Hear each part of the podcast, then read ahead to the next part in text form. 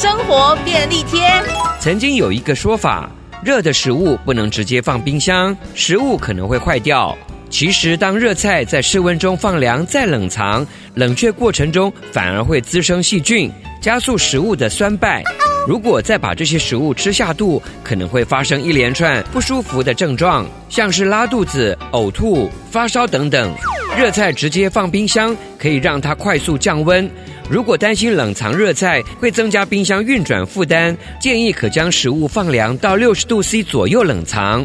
另外，预计两天以上不会食用的话，就要直接放到冷冻库，延长食物的保存期限。